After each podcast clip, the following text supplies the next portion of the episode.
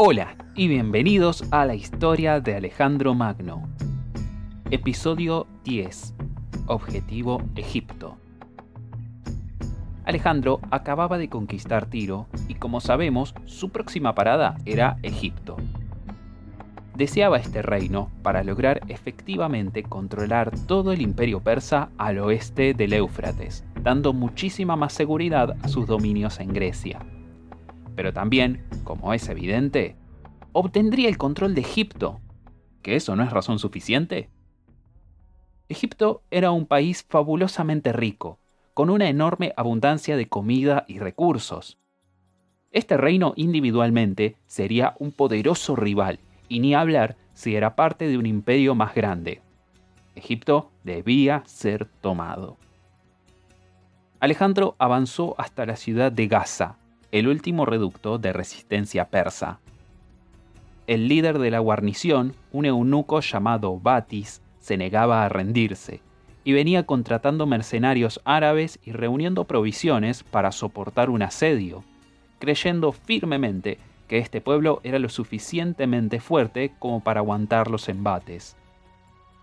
¿No nos suena esto algo familiar? Una ciudad que resiste a Alejandro, la última de la región, aparentemente impenetrable. Hmm. Gaza se ubica en Palestina, en una zona llamada, obviamente, la Franja de Gaza. Es una ciudad que estaba localizada a unos 40 kilómetros del mar, y entre la ciudad y ese mar había un profundo arenal.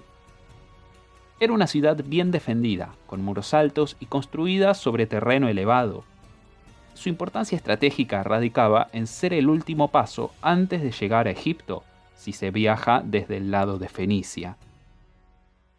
Como ya acostumbraba, Alejandro observó detenidamente la ciudad, encontró lo que parecía ser un punto débil en las defensas, que en este caso era el lado sur de los muros, y concentró toda su maquinaria de asedio allí.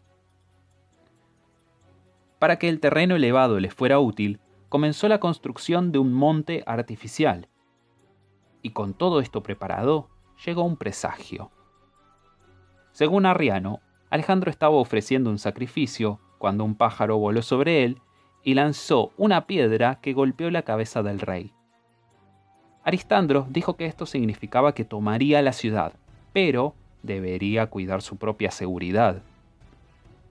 Plutarco dice que la piedra en realidad pegó en su hombro, y agrega que el ave quedó trabada en las sogas de una de las máquinas de asedio, lo que explicaría por qué Aristandro interpretó que Alejandro tomaría la ciudad. El rey macedonio lideró el ataque contra la ciudad, manteniéndose cerca de donde estaban las máquinas de asedio. Pero los defensores estaban determinados a no ceder y contraatacaron, intentando prender fuego las maquinarias. Con esto casi logran expulsar a los macedonios de las obras que estaban realizando frente a los muros. Al ver esto, Alejandro olvidó o decidió ignorar la advertencia profética y se lanzó de cabeza a la lucha cuerpo a cuerpo junto a su guardia real. Llegó al punto donde los macedonios estaban en problemas, justo a tiempo para evitar que fueran puestos en fuga. En ese momento, un proyectil catapultado destruyó su escudo, penetró su coraza y perforó su hombro. La herida era muy seria y no fue fácil tratarla. Pero ante esto, Alejandro estaba deleitado. Aristandro tenía razón y entonces la ciudad caería. El equipamiento de asedio que habían usado en Tiro llegó y luego de unas preparaciones desató su artillería sobre la ciudad, dañando severamente las defensas y comenzando los trabajos de sapeo, provocando que los muros colapsaran. Comenzó el ataque final y pronto los macedonios controlaron un importante sector de la muralla. Solo era cuestión de tiempo para que la ciudad cayera. Los defensores sufrieron muchísimas bajas, resistiendo efectivamente tres asaltos de los macedonios, pero el cuarto fue demasiado y el pueblo fue tomado. Con las defensas tomadas, se abrieron las puertas y el ejército inundó las calles. Los defensores lucharon hasta el final y unos 10.000 de ellos perecieron, con las mujeres y niños siendo vendidos a la esclavitud. finalmente la ciudad fue repoblada con gentes de las tribus cercanas.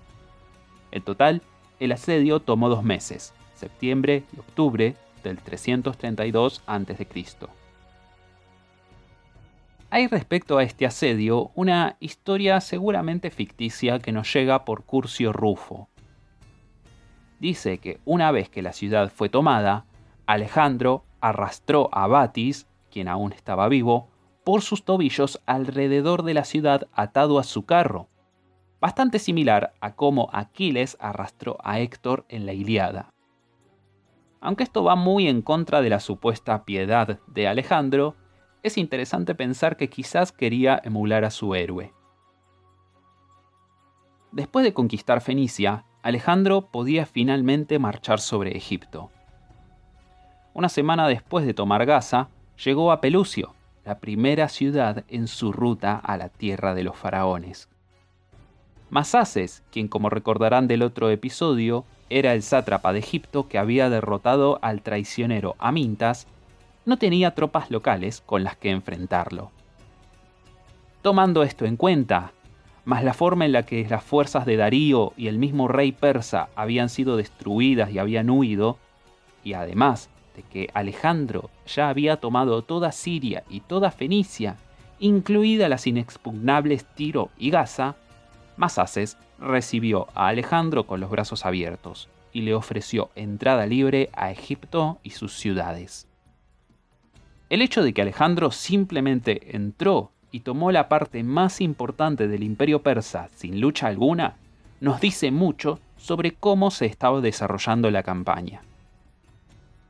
Después de tomar Pelucio, Alejandro ordenó que la flota, que venía siguiéndolo por la costa, bajara a lo largo del río Nilo hasta Memphis, mientras él mismo marchaba por tierra a lo largo del banco este del río hasta la ciudad de Heliópolis sin encontrar oposición alguna. De allí luego fue a Memphis, donde realizó las cosas típicas de Alejandro, ofrecer sacrificios a los dioses y celebrar certámenes deportivos y literarios. Aunque hay algo notable esta vez. Alejandro repetía esta rutina en cada ciudad importante que tomaba, pero en esta parada ofreció un sacrificio especial a Apis. Seguro se preguntarán quién o qué era Apis. Este era el nombre con el que se hablaba del toro sagrado de Memphis dedicado al dios Ta. Esto muestra cómo el rey macedonio hacía algo que los persas jamás habían hecho, respetar la religión egipcia.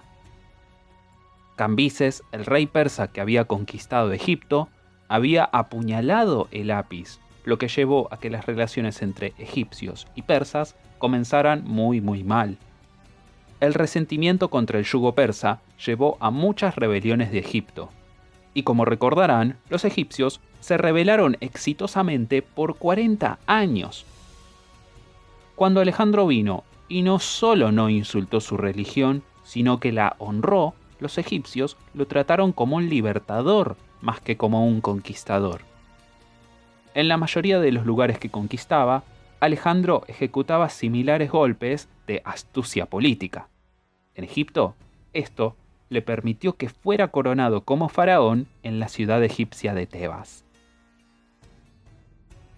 Luego de dejar Memphis, navegó por el Nilo con una pequeña fuerza y llegó a un pedazo de tierra que se convertiría en Alejandría. Resulta que Alejandro quería crear una gran ciudad marítima, y según Plutarco, el rey eligió el emplazamiento de la ciudad, pero luego tuvo un sueño. En él, un viejo y gris hombre citaba estas líneas de la Odisea. En el encrespado mar, donde las olas rompen con la costa de Egipto, se alza una isla que los hombres llaman faros. Ver en Plutarco, Alejandro capítulo 26. Al otro día, Alejandro llegó a Faros, que por entonces era una isla en medio de la boca canope del río Nilo, pero la cual sería fácil de unir a la orilla mediante una calzada. Decidió construir la ciudad allí y, con o sin ayuda de Homero, era claro que la isla era un excelente lugar para alzar la ciudad. Alejandro quería crear una capital marítima que se enriqueciera con el comercio, llegando a eclipsar a otras ciudades mercantes como Cartago y Siracusa. Faros era una pequeña franja de tierra frente a la costa, que creaba una especie de istmo entre el mar y la laguna, con una bahía entre ambas. Siempre impulsivo, Alejandro quería comenzar a trabajar de inmediato. Se cuenta que el mismo Alejandro diseñó la ciudad para que tuviera el tramado de un manto militar. Eligió la localización de los principales puntos, como la plaza principal, los límites de las defensas exteriores y los numerosos templos y a qué deidades les correspondían cada uno, repartidos entre los dioses griegos y la diosa egipcia Isis. Otra historia cuenta que Alejandro no tenía tiza para marcar las ubicaciones de la ciudad, pero uno de sus soldados tuvo la brillante idea de usar harina para destacar sobre el entramado oscuro donde estaban dibujando. Cuando hicieron esto, una bandada de aves llegó y devoró todos los granos. Alejandro se mostró preocupado, pero sus adivinos le aseguraron que esto significaba que la ciudad sería abundante en recursos y que hombres de muchas naciones acudirían allí. No es necesario remarcar lo obvio que era esto, ya que al estar a la entrada de Egipto, esta ciudad sería el lugar por donde pasaría todo el grano del país, el cual era una de las regiones más fértiles. La ciudad de Alejandría se convertiría en una de las ciudades más importantes de todo el Mediterráneo y hasta de todo el mundo antiguo. Sería hogar de El Faro, uno de los edificios más altos de la antigüedad y una de las siete maravillas del mundo antiguo. Poseería una espectacular biblioteca que trataría de recolectar todo el conocimiento del mundo y cuya destrucción se dice que atrasó el desarrollo humano unos mil años. Serviría como la capital del Egipto tolemaico y una de las ciudades clave del Imperio Romano, así como también sería uno de los cinco principales obispados de toda la cristiandad. Recién perdería su preeminencia con el advenimiento del Islam en el siglo VII después de Cristo. El califato crearía una nueva capital para reemplazarla, lugar que eventualmente se convertiría en el Cairo. Aún hoy, más de 2000 años después de su fundación, Alejandría es la segunda ciudad más importante de Egipto, alojando casi 5 millones de habitantes. Si disfrutaron este episodio, no duden en buscarnos por nuestras distintas redes. Tanto por Instagram como por Facebook nos pueden encontrar como Alejandro Magno Podcast, como Trecha Podcast por YouTube, así como también se pueden suscribir por Spotify, Google Podcast y todas las plataformas donde nos escuchen. Nos veremos en unas semanas cuando seamos testigos de la aventura de Alejandro Magno en el desierto egipcio, en búsqueda del ancestral oráculo del oasis de Sigua.